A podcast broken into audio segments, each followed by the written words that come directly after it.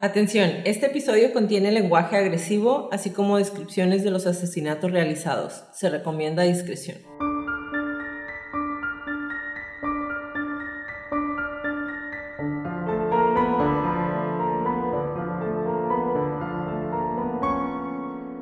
Hola a todos, bienvenidos a Crónicas de Crimen. Yo soy su host Jacqueline López y me acompaña como de costumbre Leti Musqueda. Hi Leti. Hi Jackie. Queremos invitarlos a nuestras redes sociales Facebook, Instagram y Twitter como arroba crónicas de crimen para que nos den follow. Ahí subimos toda la información y fotos de nuestras crónicas. Los invitamos también a que compartan con nosotros casos que les gustaría que cubriéramos a nuestro correo info arroba crónicasdecrimen.mx. Y de paso a que nos compartan con sus conocidos. Es la única manera de que más gente pueda escuchar nuestras crónicas. Comenzamos.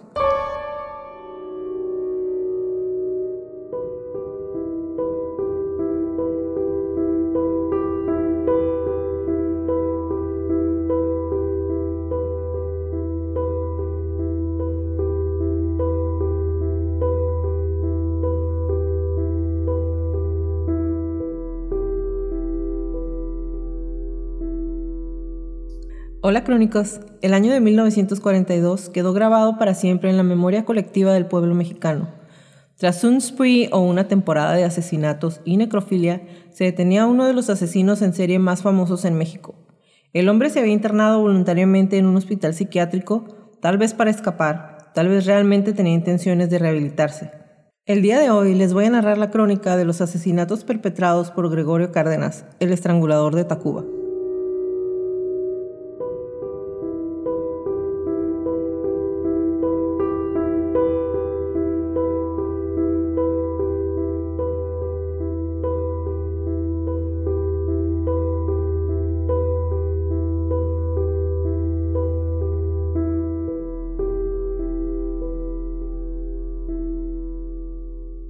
Leti, antes de iniciar la crónica del día de hoy, quiero hacer algunos anuncios parroquiales.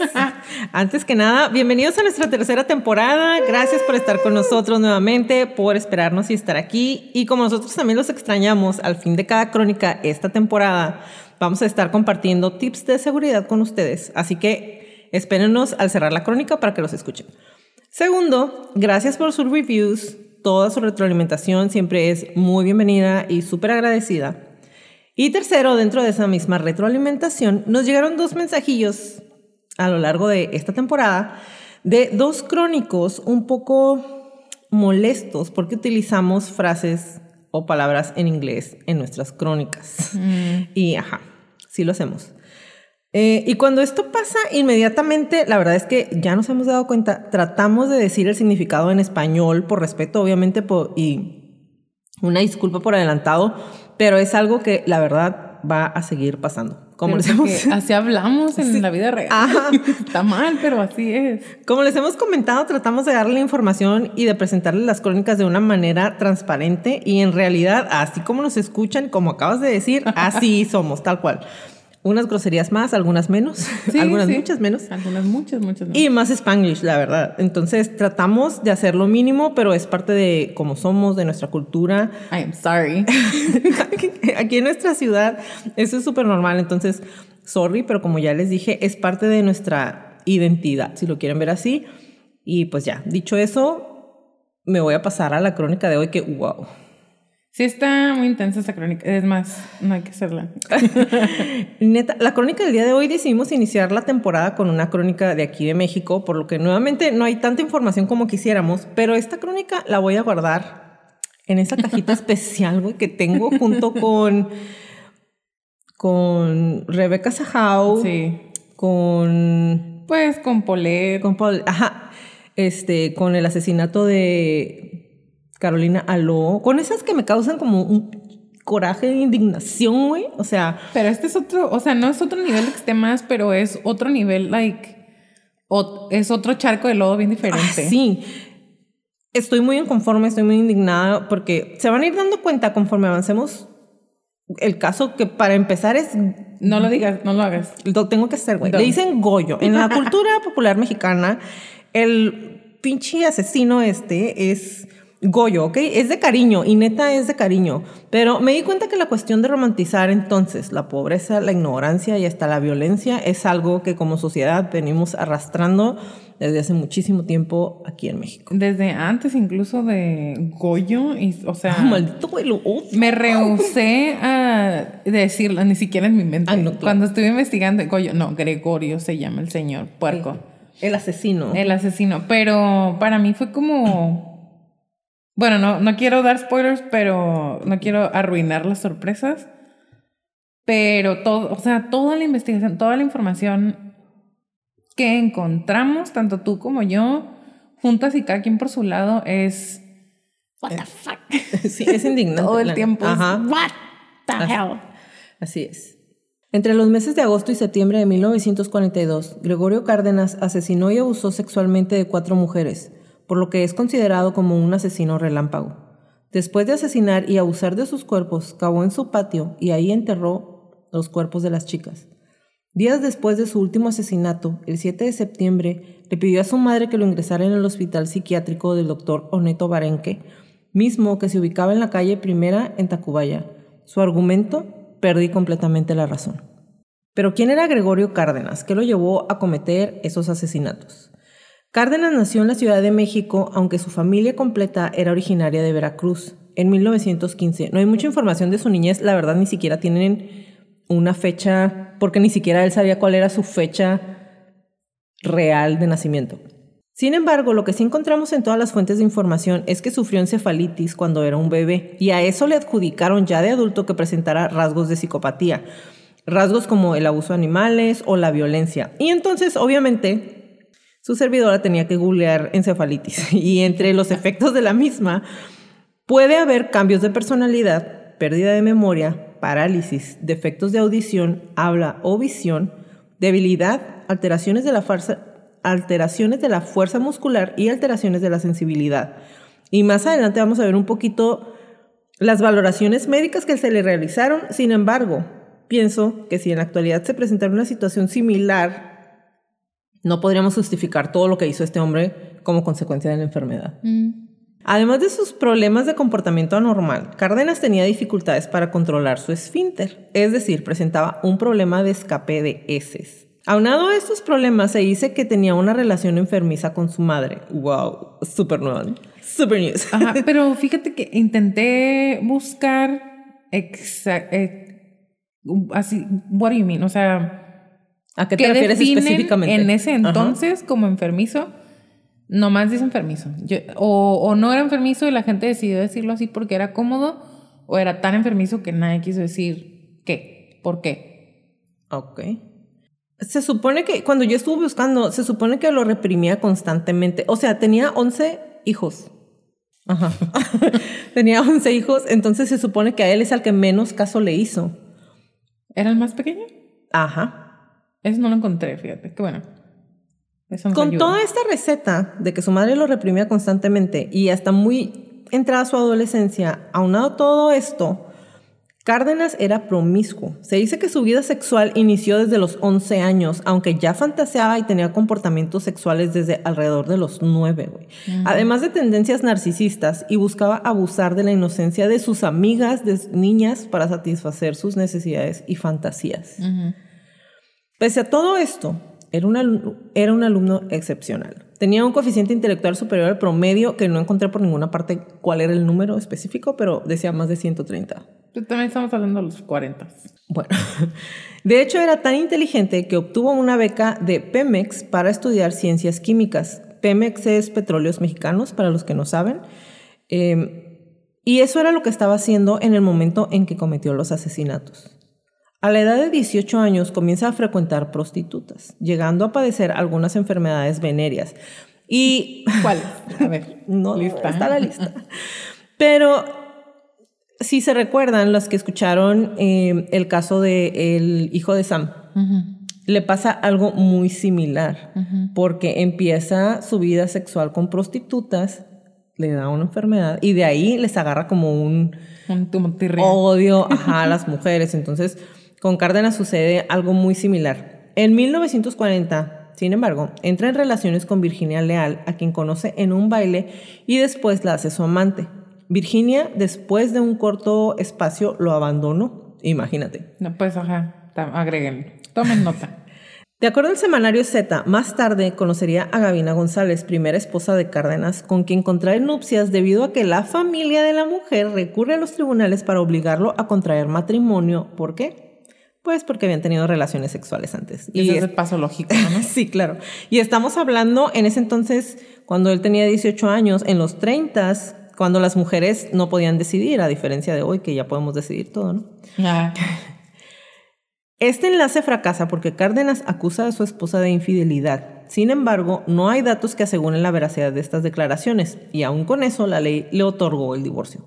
Se piensa que estos dos fracasos amorosos, aunado a que había empezado sus relaciones sexuales únicamente con prostitutas y le habían pasado enfermedades, es lo que crea el odio a las mujeres, ya que en sus declaraciones posteriores describiría a su exmujer como una mujer de conducta frágil y muy liviana. Desde aquí ya suena como la época, ya sabemos, ¿no? Estuvo complicada. Es, una época muy complicada para México por la educación en general, sexual, em, emocional, no sé, para las mujeres, para todo. Es una bronca, ¿no? Esta época. Pero suena como un poco machista. Ajá, exactamente. sí, sí. Él, él sobre todo. Y, y a lo mejor el hecho de que las cosas se le dieran a pesar de que no, pues lo habían abandonado a las dos mujeres, de que no se había podido quedar con ninguna de las dos, pues todo le estaba saliendo bien.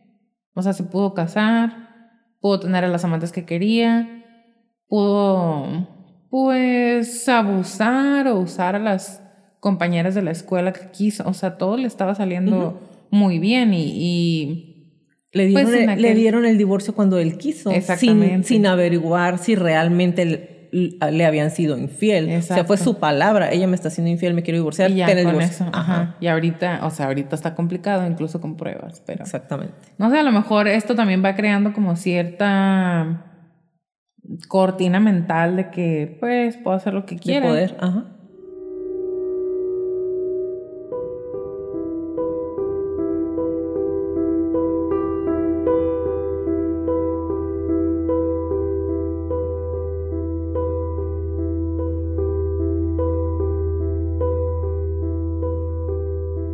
Lo interesante de la crónica de Cárdenas es que como lo vamos a ver en unos momentos, o lo van a escuchar más bien en unos momentos, lo que realmente resalta de entre un asesino normal es la cobertura tan superficial que tuvieron los asesinatos y la casi glorificación que se le dio por parte del gobierno.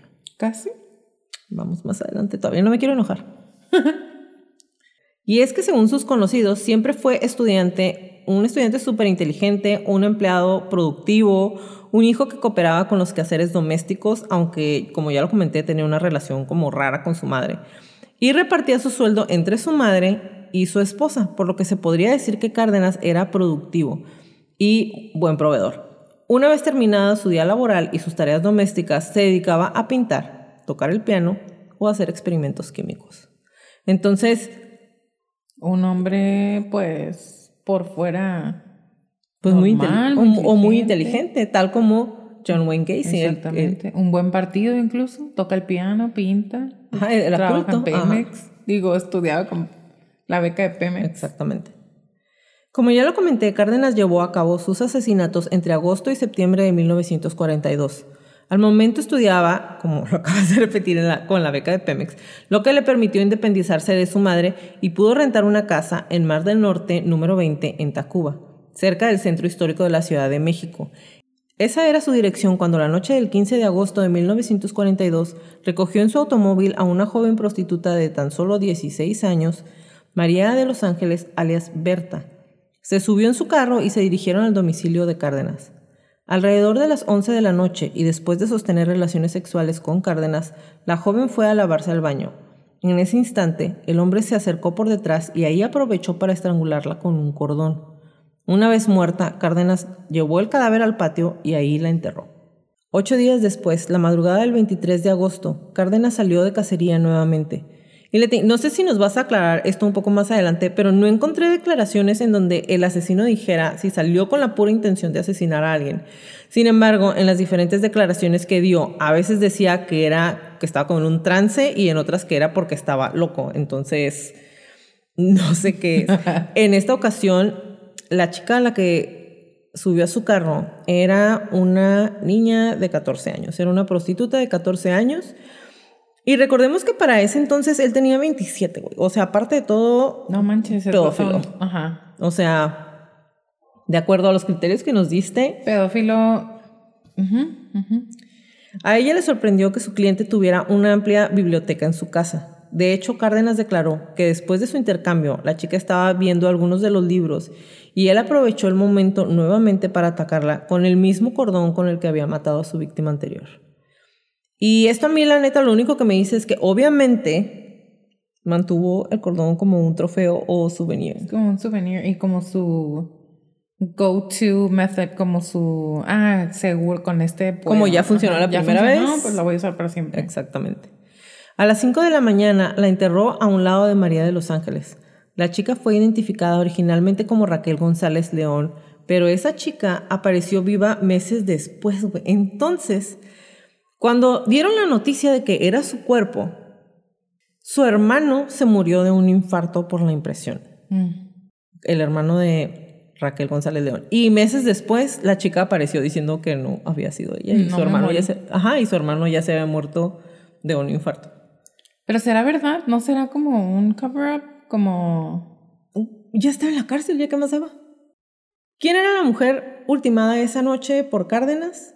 no se sabe. Las autoridades ya habían enterrado a alguien con ese nombre, ya tenían a Cárdenas en la cárcel, por lo que darle un cierre o hacerle justicia al nombre de la segunda víctima realmente les pareció algo necesario. Entonces ya no investigaron. No, pues ¿para qué? Como dices tú, ya estaba en la cárcel, ya, pues ya lo enterré, ahí dice pero, que está. Ajá, pero no estoy muerta porque soy yo. Pero... Ya, ¿para qué? Ajá, exactamente. qué suertuda. ah, mira, no eres, qué bueno. Qué bueno. Los lapsos se iban acortando y esto básicamente es lo que sucede cuando un asesino en serie empieza a perder el control de impulsos como nos has platicado anteriormente. Cárdenas esperó solamente seis días antes de salir la noche del 29 de agosto. La nueva víctima, Rosa Reyes Quirós, otra menor de edad que llevó a su casa, sin embargo al llegar a la misma, Rosa se dio cuenta que algo raro estaba pasando. Cárdenas se había vuelto súper descuidado y su entorno estaba sucio, su laboratorio estaba en desorden, los libros fuera de lugar, había ropa sucia, tierra por todas partes. Entonces, esto provocó cierta desconfianza en Rosa, quien se dirigió al laboratorio para ver un poco más sobre su cliente. Ahí, Cárdenas la atacó. La joven presentó resistencia y la lucha fue violenta, pero Cárdenas, a final de cuentas, que era un hombre adulto mucho más grande y fuerte que ella, pudo más que la joven y tras impresionarse con la cara de horror de la chica, la mató de manera rápida y la enterró. Cuando la enterró, se dio cuenta que no tenía más espacio en su patio, así que la amarró de pies y manos para que dejara más espacio. Y obviamente si ese fue su pensar, lo que a mí me dice es que pues planeaba seguir asesinando gente, sino para qué voy a dejar más espacio. No que habíamos perdido la razón. ¿No me dijiste perdí la razón, Gregorio? No, él dijo, estaba loco. Ajá, no, exactamente. no estabas tan loco.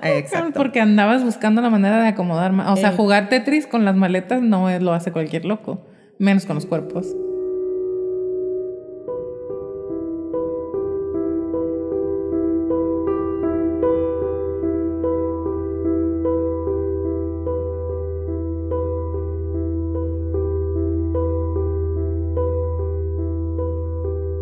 El 2 de septiembre, Cárdenas invitó a Graciela Arias Ábalos, de 20 años, a su carro.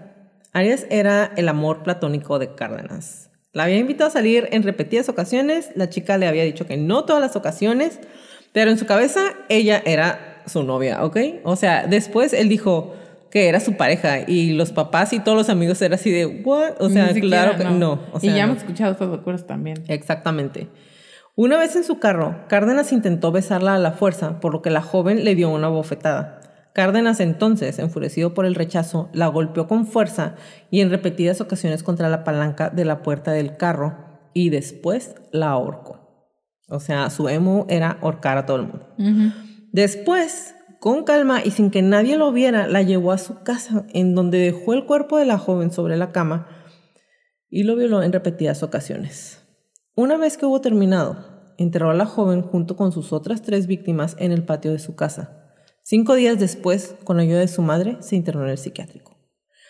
Y aquí hay algo que me parece, no sé, a mí se me hace algo raro.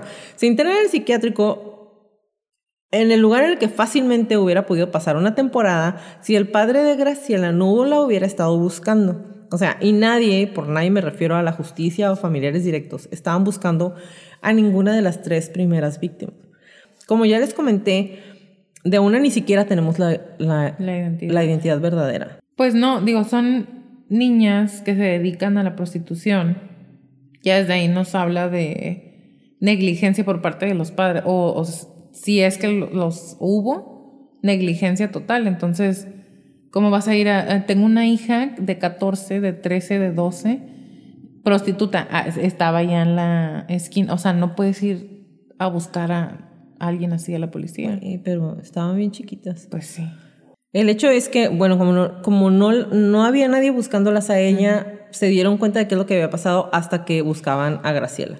El padre de Graciela era Manuel Ardas Córdoba, perteneciente a una de las familias más conocidas de Morelia en ese entonces. Por lo tanto, se hizo todo, se levantó toda una investigación para dar con el paradero de su hija. Todo esto se filtró en las portadas de los principales diarios del país, les voy a pasar algunos, que cubrían la noticia, dándole toda la importancia a lo que había sido a lo que había hecho el asesino y muy, muy poca importancia o muy poca cobertura a lo que realmente importaba, que eran las víctimas, su sufrimiento, los horrores por los que habían pasado a manos de este maldito. Güey. O sea, sí entiendo, porque la mayoría de los asesinos en serie que hemos visto, pues sí es algo nuevo, es algo que no están esperando, es algo que sí es... Ajá, que es, periódicos, Exactamente. Pero aquí realmente, yo no sé qué tanto encanto tanto Charming podía tener un nombre. Medía unos 70, menos de 1,72, súper flaquito, con lentes. O sea, no controlaba su esfínter. Y no sé cómo fregados le hizo entonces para encantar a toda la gente, Porque todo era giraba en torno a, ay, pero es que mira, es un hombre tan inteligente, tan culto, ¿cómo puede estar loco? Es parte de lo mismo que, que vemos con otros asesinos en serie, como el muy famosísimo uh, Ted Bundy, es parte del encanto que tienen es precisamente lo horribles que son y lo normales que se ven.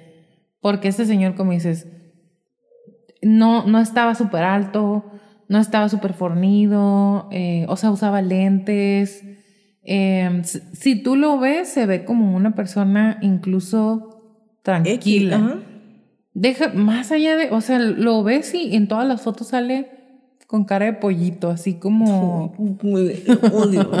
con cara de no, no mataría a nadie, no rompería ningún plato. Es parte de lo que más puede llamar la atención, como ese contraste, esa ambivalencia que vemos del ser humano, de la humanidad, de la raza en una persona. Eso yo me imagino que eh, entre lo queremos entender y lo queremos eh, analizar y por el otro lado y qué miedo, pero sí, ahí pero qué fascinante. Ajá, qué fascinante. Lo puedo ver, lo puedo observar, lo puedo conocer. Entonces, y agrégale que, pues, es de los precursores de los asesinatos en México. Sí, claro. No, a, mí me llamó mucho la atención porque aparte cuando lo escuchas hablar, es como si, si estuvieras escuchando a... Un maestro. A mí me recordó mucho a... Es como si estuvieras escuchando a Kemper. Pero Kemper en su momento fue como bien realista y dijo, pues si me dejan salir otra vez, lo voy a volver a hacer. Exacto. Por eso, el, pues yo por eso me metí al... El amigo este, pues... Al psiquiátrico. Ajá, fue como, ah, pues me volví loco. Porque necesitaba ayuda. O sea, y eso también es una frase que usan, es muy de antes como del, del from the south, de, pues de Estados Unidos, pero del sur.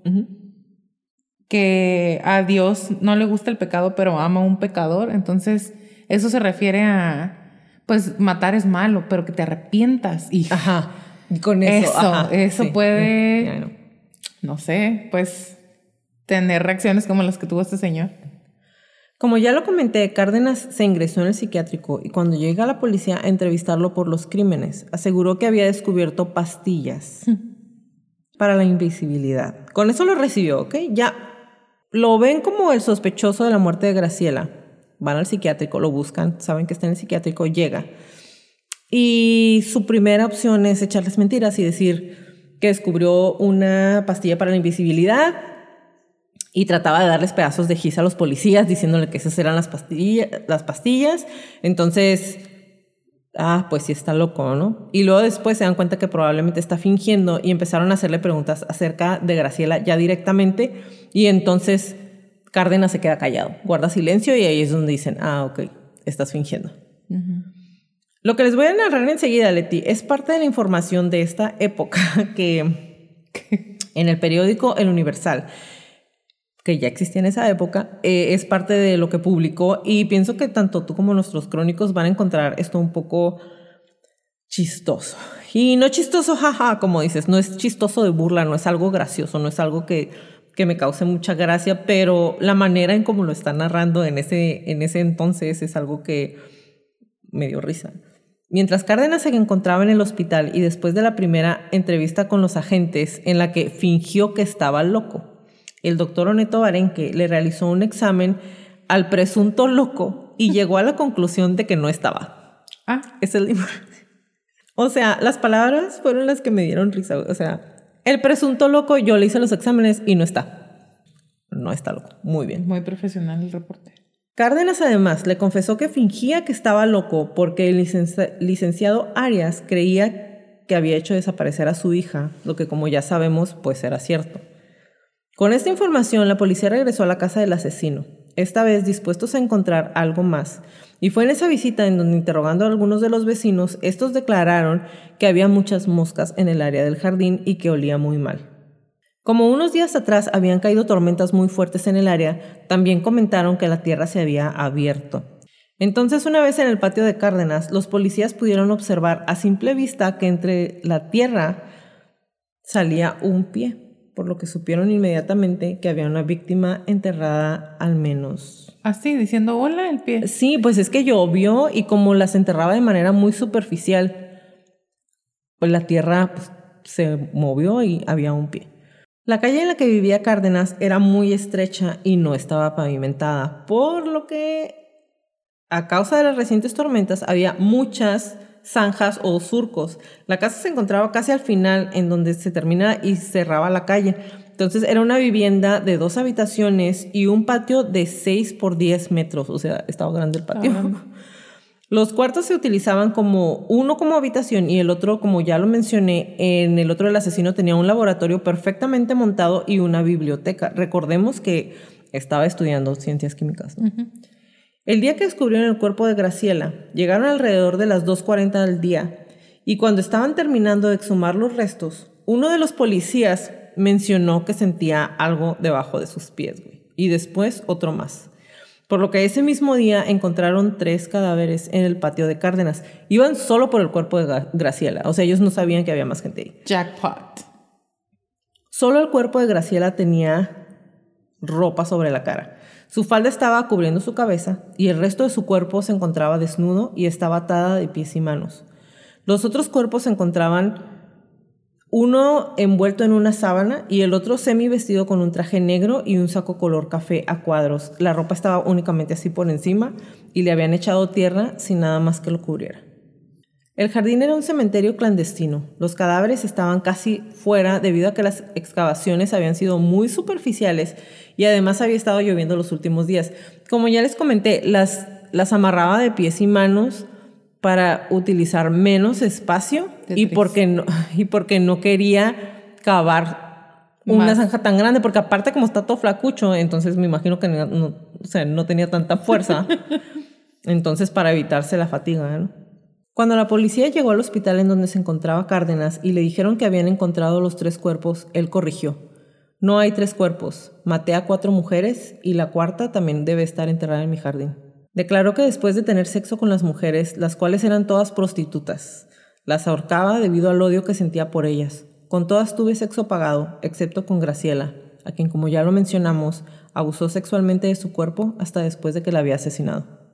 Y hasta aquí la historia me parece horrible. No olvidemos que estamos en los 40, que el país está bajo el régimen priista, en donde quienes tenían influencias eran quienes básicamente decían que iba a pasar. Por lo tanto, no nos extraña que le hayan dado cadena perpetua, porque como ya lo comenté, el padre de Graciela era de una familia prominente. Y más que nada porque la cadena perpetua todavía no había sido revocada en el país. Entonces, creíamos hasta aquí que por lo menos las víctimas van a tener un poco de justicia, ¿no?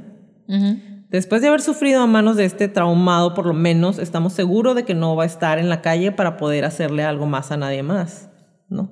Sí. Eso es lo que creíamos. Les voy a contar el resto de la historia del asesino. Y en el paréntesis aquí es que lo que sí me parece realmente repulsivo, en serio. Güey, es una de esas historias en las que pienso, what the fuck, O sea, en, serio, en serio, ¿cómo pueden pasar cosas así? Déjenles platico. Resulta que Cárdenas fue ingresado en la cárcel porque ya se le habían hecho las pruebas. El doctor había dicho, no está loco. Estas fueron sus palabras. no, está loco, no, está loco. Ajá. Eh, porque dicen que aparte de todo, sabía diferenciar perfectamente entre el bien y el mal y sabía exactamente lo que estaba haciendo cuando asesinó a sus víctimas y después cuando se ingresó en el psiquiátrico buscando evadir a las autoridades. Entonces, fue ingresado en la Castañeda y de ahí la gente en ese entonces pensó, violó y mató a cuatro mujeres. Seguramente le van a hacer algo ahí adentro y va a pagar un poco lo que les hizo a estas pobres chicas, ¿no? Pero aquí está la prueba de que hay gente mala y de que el sistema de justicia está súper mal en este país. Cárdenas, con toda esa inteligencia que lo caracterizaba, con su elocuencia, se hizo uno de los presos consentidos de los guardias, quienes lo pusieron en un área en la que no había gente violenta, por lo que no corría ningún peligro en ningún momento. Durante su cautiverio, no fue un loco normal como le decían ellos. Pasaba su tiempo en la biblioteca leyendo sobre neurología y asistía a las clases de la clínica de clínica psiquiátrica que impartían en el manicomio a los estudiantes que iban ahí a ver a los, a los internados. Leti me súper recordó a Kemper cuando lo encierran la primera vez y hace su checklist de lo que no tiene que hacer cuando se escape. Es el Kemper mexicano. Y es mucho antes que Kemper. Ajá. Bueno, ahí era tan amigo de todos que incluso abrió una tienda en prisión donde vendía sodas y cigarros a los más de 3.500 internos y más de 1.500 empleados. La confianza en el asesino fue tal que podía salir de la cárcel para surtir su negocio. Hazme el favor. Hazme el favor. O business is business. Necesitaba sacar dinerito. No, y ellos necesitaban, su soda, ¿no? Sus sodas y sus cigarros. Y pues todo iba bien hasta que él decidió que ya tenía mucho tiempo encerrado y que quería irse de vacaciones. Entonces, así como lo escuchan. El asesino se escapa de la cárcel y cuando lo atrapan meses después en Oaxaca, dijo que no se había escapado, que se había ido de vacaciones. Así, con esas... He's not a liar, es lo que te digo. Le, él solo dijo, me podrán decir lo que quieran, pero mentiroso no. Perdón. Yo maté cuatro, no tres, búsquenle bien. O sea, no está loco, pero es un cínico. Ajá. Después de su recaptura, ya no lo regresan a la Castañeda, sino que lo mandan a Lecumberri. Y el Castillo Negro de Lecumberri era famoso por ser un lugar alejado de cualquier rastro de humanidad. Entonces nadie, nadie quería ir a Lecumberri. Sin embargo, Cárdenas tomó esto como una oportunidad y llegando a Lecumberri empieza a estudiar Derecho Penal y cuando tuvo suficientes conocimientos empieza a defender a otros reclusos que no tenían cómo pagar un abogado. Sure. Además de todo esto, y porque como en la mayoría de todos los casos que hemos visto, hay mujeres con ciertos problemas emocionales y mentales, güey. Cárdenas recibía correspondencia de mujeres que querían conocerlo y que estaban enamoradas de él. O sea, le llevaban comida, güey. Le llevaban comida y atendían las necesidades sexuales del hombre. ¿Por qué? ¿Por qué? ¿Por qué? ¿Por qué? ¿Por qué? En serio, o sea, ¿qué tanto amor te hace falta en tu vida para que tus necesidades afectivas las pueda cubrir un hombre como este tipo? Ahorita te explico. Gracias, amiga. Bueno, con una de esas mujeres contrajo nupcias y tuvo cuatro hijos. Cuatro, A quienes mantuvo con los ingresos de su tienda de abarrotes dentro de la Cumber. Cuatro hijos. Fue abogado litigante cuando estuvo ahí. Escribía historietas dibujadas por él mismo en donde relataba los crímenes más famosos. Escribió diversos libros, tres, Pero además de todo eso, tocaba el piano de manera muy sobresaliente. Y este, el piano, se lo había regalado su mamá y pues lo tenía ahí adentro. Hizo más cosas en la cárcel que personas que hemos hecho acá afuera. Ajá, exactamente. Era un estuche de monerías, güey. Era un excelente poeta, dirigía una revista, era pintor, sin olvidarnos de que podía obviamente violar y ahorcar con sus propias manos a jovencitas indefensas. Yo me acuerdo. Neta, qué repulsión de persona. Eh, sí, qué asco de verdad. Hasta aquí, si hasta aquí no están igual de molestos que yo, aquí viene la cereza en el pastel. En el año de 1976, la familia del asesino apeló al presidente de ese entonces, Luis Echeverría Álvarez, quien al determinar que Goyo, y es la única vez que lo voy a decir así, Goyo, entre comillas, como le decían todos, y le siguen escribiendo así, era una celebridad, terminó sorprendentemente decretando un indulto a su favor, güey.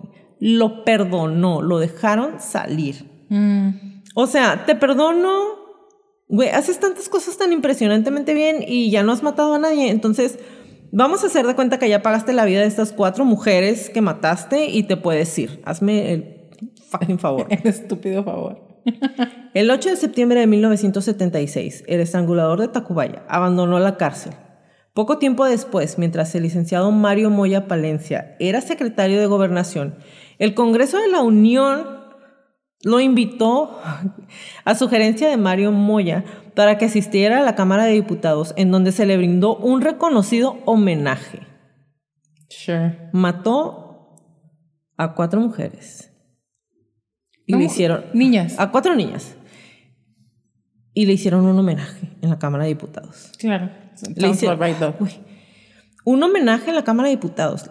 Le escupieron en la cara a la justicia y a las familias de las víctimas y a la memoria del país y a la inteligencia y, o sea, les voy a leer un, una parte de la introducción que hicieron en la Cámara de Diputados.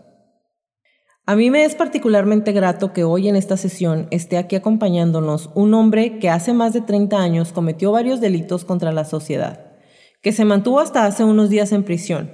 Después de muchas vicisitudes, que tuvo su proceso, después de haberse enfrentado con los problemas de las viejas ideas y también con las nuevas ideas regeneradoras de la readaptación social, logró transformarse a sí mismo, readaptarse socialmente, rehizo su vida, terminó sus estudios de medicina, hizo estudios de abogacía, escribió varios libros, fundó y desarrolló una familia, y cuando al fin transformada su vivencia sociológica y estableció su equilibrio interno y social, la propia sociedad consideró que se había readaptado y que era hora de abrirle las puertas de la prisión. Ha salido por ellas a hacer una nueva vida y a reinstalarse en el servicio de su colectividad.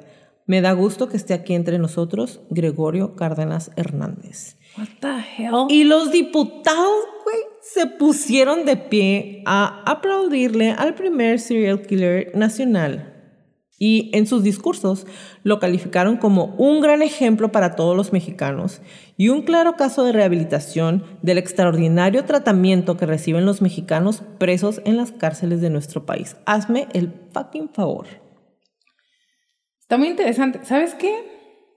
No. Convenía, políticamente hablando, convenía mucho. Claro, claro. O sea, indiscutiblemente. ¿Cómo se reintegrar a, a este tipo de personas a la sociedad? Porque ven todo lo que está haciendo. Ven qué magnífica es nuestra cárcel. También. adaptamos. O sea, ya no va a matar a nadie. Soy la mera onda. Con mis planes y. ¡Wow!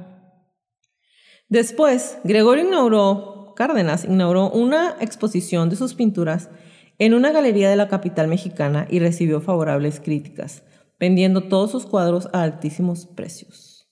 Abrió además un despacho jurídico y se, dirigió se dedicó a litigar perdón, se hizo una radionovela de su vida que tuvo altísimos niveles de audiencia, inclusive llegó a hablarse en su momento de erigir una estatua en la Ciudad de México. O sea, no, wow. Cuando el escritor Víctor Hugo Rascón Banda montó la obra teatral El estrangulador de Tacuba, hazme el favor, protagonizada por Sergio Bustamante, Cárdenas asistió a los ensayos y desde las butacas ayudó al director y actores a corregir detalles, A corregir detalles de cómo había matado a las muchachas. Estamos, estamos, enfermos, güey, como sociedad, con eso? Sin embargo, terminó distanciándose molesto por el tratamiento dado al caso y demandó al director Ah, bueno. por plagio, alegando que los derechos de la autoría de sus crímenes le pertenecían a él. O sea, tú no puedes escribir de mis crímenes porque yo fui el que las mató. Y pues como es abogado. Cárdenas registró ante derechos de autor la narración de No, su caso. No lo digas. No. Wow. Wow. Güey, o sea, Wow.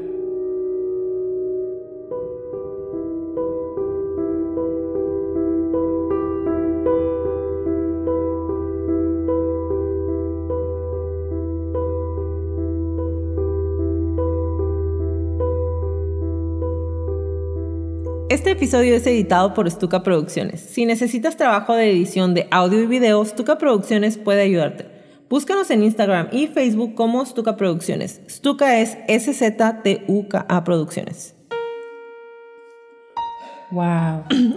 Wow. Seguimos, wow. Wow. Neta, me dio mucho asco leer todo eso. Estoy muy indignada. Wow. Estoy indignada. Una ovación. Le querían hacer una estatua. Una estatua.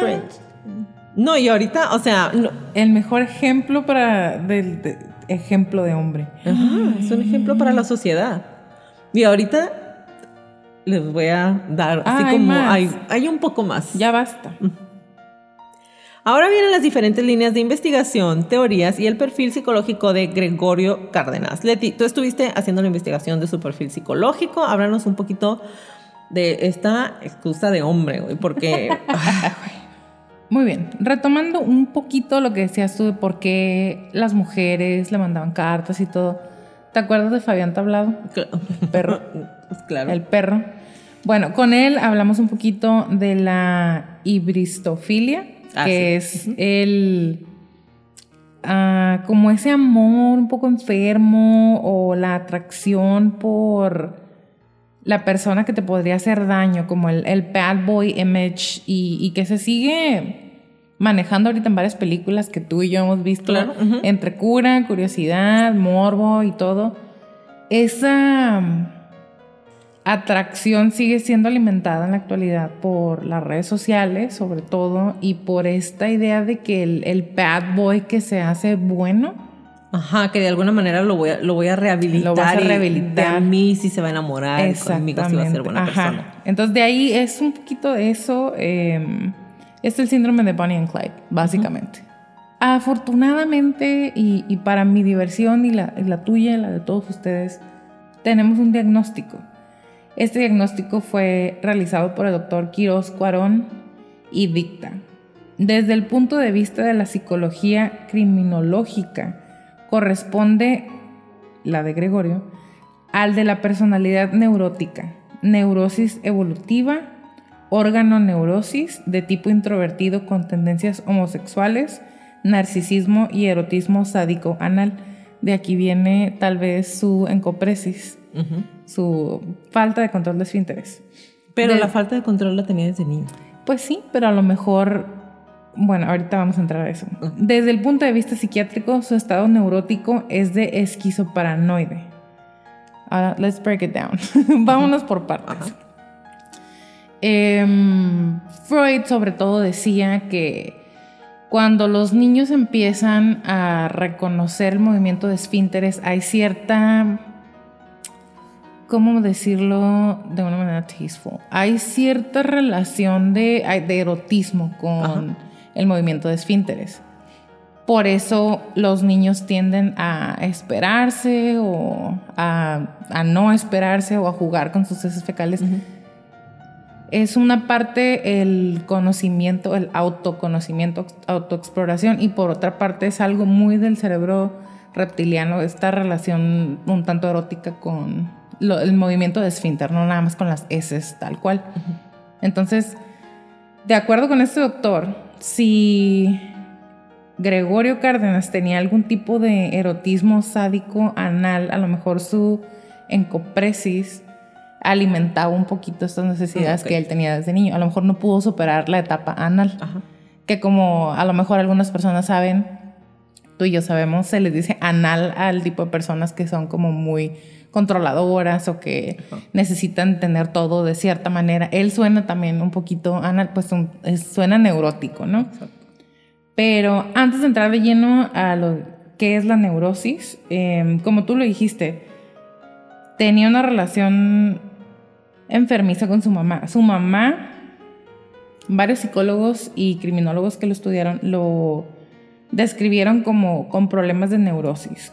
Y lo, su mamá dice que él tenía un tic que se llama, o se llamaba, porque ya no encontré nada de la actualidad, mal romboidal, que tiene que ver con una parte de la lengua, pero al mismo tiempo lo relacionan con algo que se llama epilepsia crepuscular no encontré nada de eso en la actualidad. O sea, algo nuevo, no. Y encontrar cosas de los 40 de México, complicadísimo.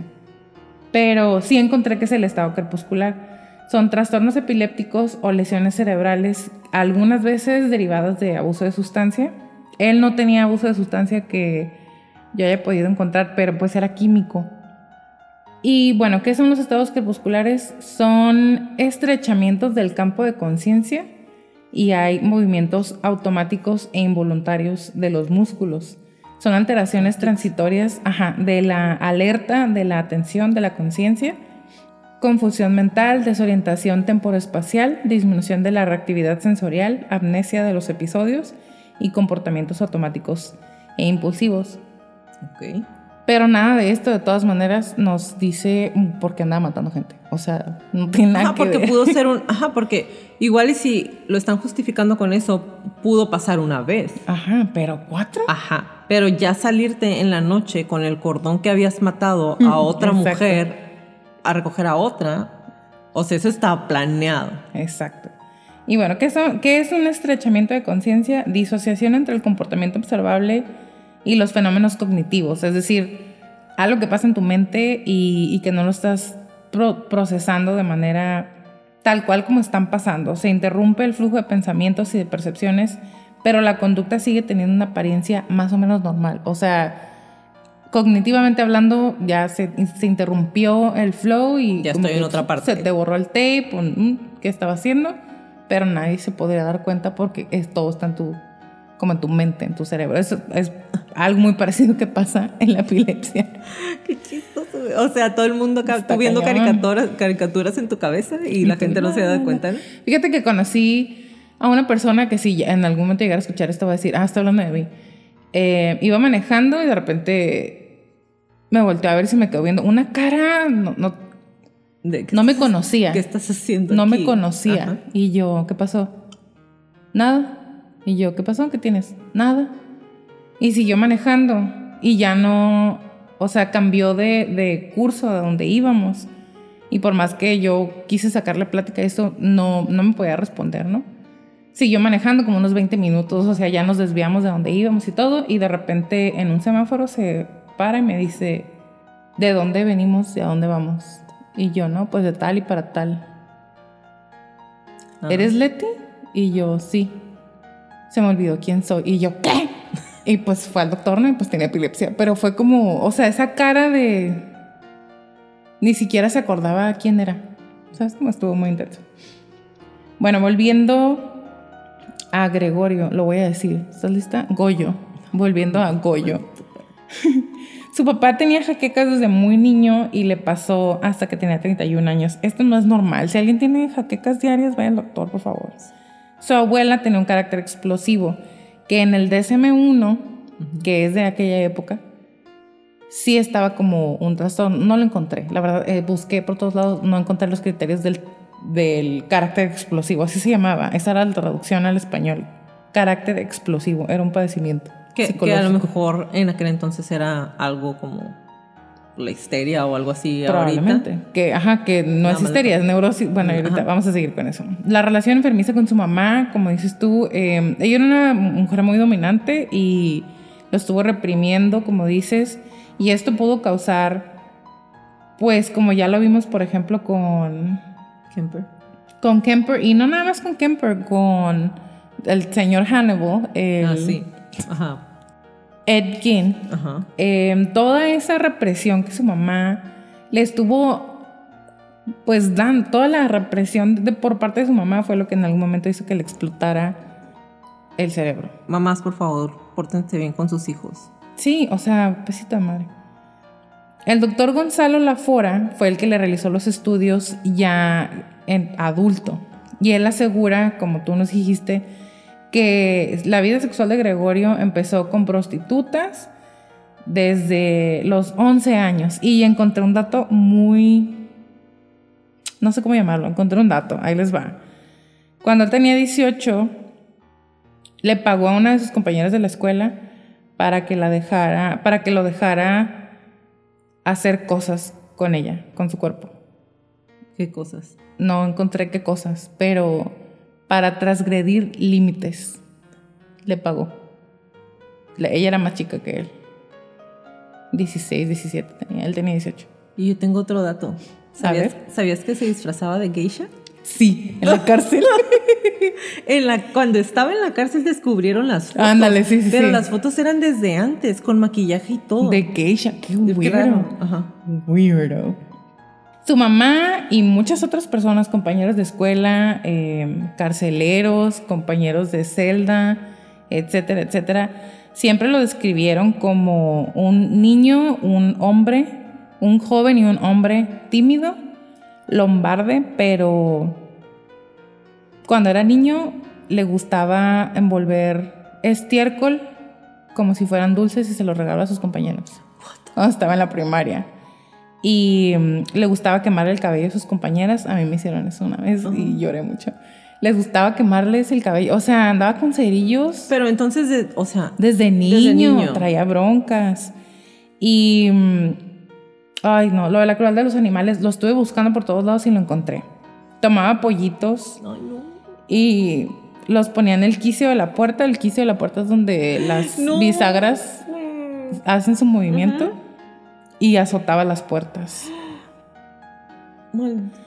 Ajá, y hacía otras cosas, así decía, y hacía otros experimentos con gansos y con conejos, de sus compañeros, de los vecinos, de las iglesias, de porque las veterinarias. desde que estaba niño que estaba loco. Pues porque, ay, qué raro, no toque los pollos y ya. O sea, en aquel entonces no, no se conocía el trastorno antisocial de la personalidad ni el negativista desafiante. Estamos hablando de los 40, de los, ¿qué era? 15. Pues con más razón, 20. haberse dado cuenta que estaba Exacto. Bueno, en Lecumberri fue sometido a larguísimas sesiones de pruebas psiquiátricas y le dieron electroshock. Pues algo, ¿no? De, menos, De menos. Exacto. Y de ahí es el diagnóstico maravilloso de neurosis que encontré. El DSM-1, que es el Manual Diagnóstico y Estadístico, fue publicado por primera vez en 1952. O sea, no es con el que estaban investigando a Don Goyo, lo volví a decir. Fue de otros estudios. Em, la palabra neurosis o el término neurosis eh, fue utilizado por primera vez en 1769 por William Cullen. Él fue el que introdujo el término neurosis en su obra Sinopsis Nosologiae Methodicae y clasificó las enfermedades en cuatro grandes categorías. O sea, en 1769 nada más había fiebres, neurosis, caquexias, trastornos locales. Eso era todo. ¿Qué son? No lo encontré. no lo encontré. En el DSM-2, los trastornos de ansiedad estaban categorizados en la neurosis, que es el término que se introdujo en 1769 y que para el DSM-3 ya habían eliminado por completo. O sea, estuvo nada más entre el 1 y el 2, muy por encima, y en el 3 dijeron, no es neurosis, no se llama así son otro tipo de cosas o es ansiedad. Ok. No encontré una fuente confiable para los criterios de neurosis del DSM-1 o del DSM-2. No lo encontré. Los tenía que comprar y eran cantidades exorbitantes. Okay.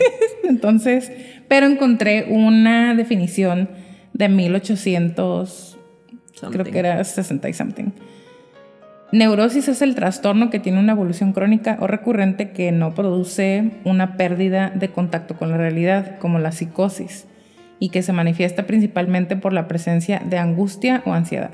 ¿Les suena? si ustedes tienen eso. Se trata de un rasgo caracterial que puede acompañar al sujeto durante toda su vida, de gravedad muy variable, desde grados leves y controlables, que son la mayoría de las veces, hasta situaciones gravemente incapacitantes que pueden llegar a precisar hospitalización.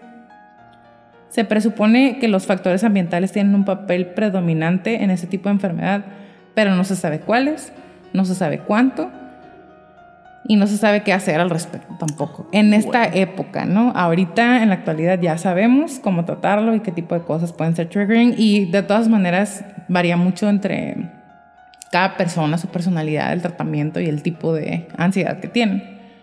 Desde el punto de vista psicoanalítico, aparece como consecuencia de un conflicto entre los impulsos instintivos reprimidos y el yo.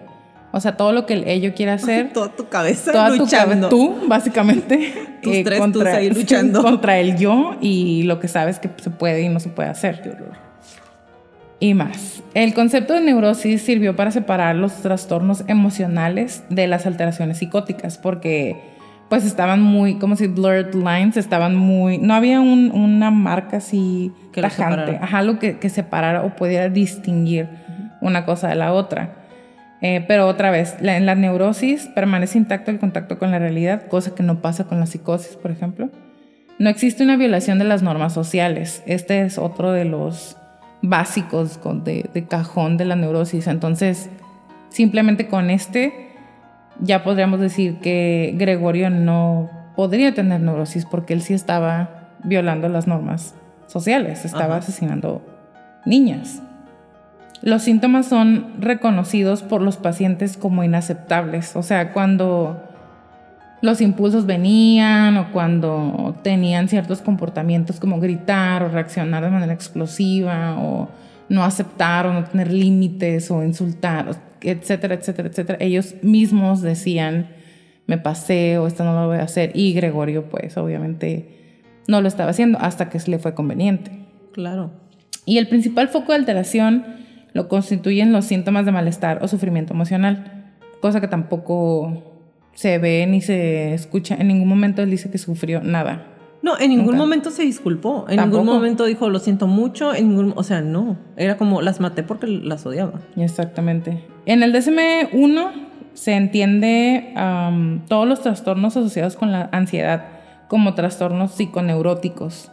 Desde el, porque les digo, a él lo estuvieron estudiando en 1942, el DSM-1 fue 1952. O sea, a él los estudios que le estuvieron haciendo, los diagnósticos que, que le estuvieron dando, no están basados pues en los libros que, por ejemplo, un psicólogo, un psiquiatra estaba utilizando ya en el futuro, ¿no? Eran en base a estudios mucho más antiguos. Pero en, en ninguno de los estudios que le hicieron durante los 30 años que estuvo allá adentro. No, No. no. Porque ya le hicieron cuando entró, Ujú. no cuando salió. Porque pues tocaba el piano y pintaba, ya Pues estaba, sí, era un genio. Ajá. estaba ya listo para salir.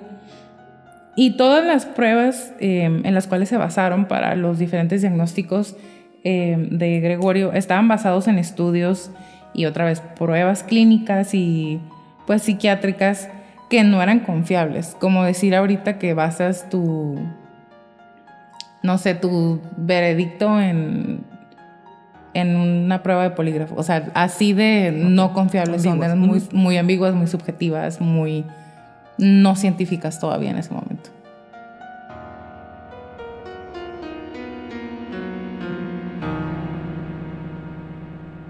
A mí me estudiaron 48 o 50 médicos. Unos señalaron que padecía esquizofrenia, otros se atrevieron a decir que padecía psicopatía. Otros médicos afirmaron que tenía diferentes tipos de epilepsias. Algunos, sin temor a equivocarse, afirmaron que era manifiesta mi debilidad mental a nivel profundo. Otros creyeron que tenía paranoia. Sí, como no. A la edad de 84 años, Gregorio Cárdenas Hernández falleció derivado de complicaciones renales en la ciudad de Los Ángeles, California, donde vivió sus últimos años acompañado de su hermosa familia, su esposa y algunos de sus hijos, quienes consideraban a su padre como un hombre ejemplar y un excelente padre y amigo.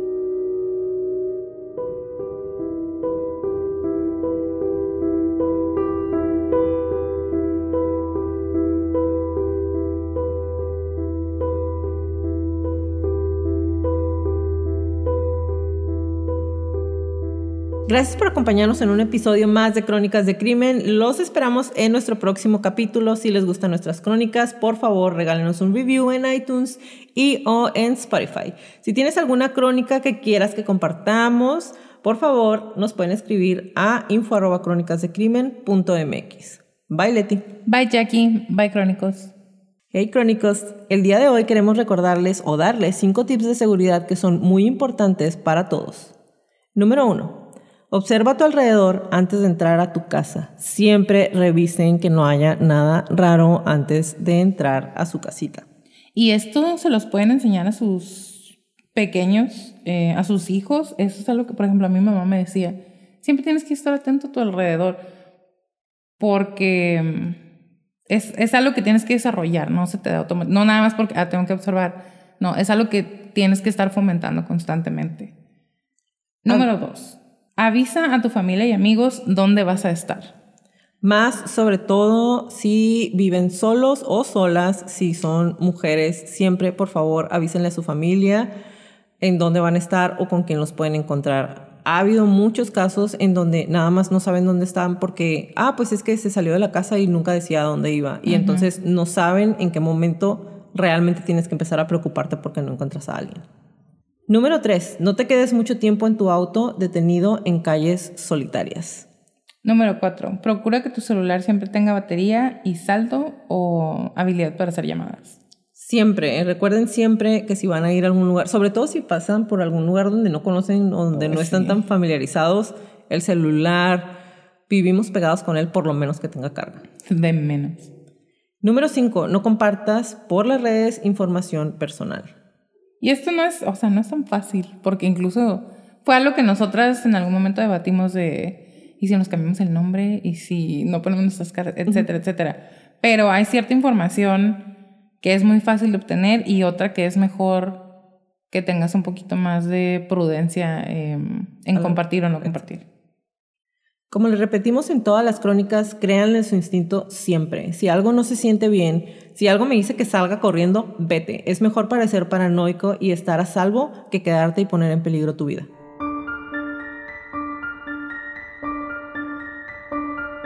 Toda la redacción y búsqueda de esta crónica fue hecha por mí, todo el perfil clínico fue realizado por Leti Mosqueda, música por Kevin McLeod y toda la edición de sonido es de Stuka Producciones.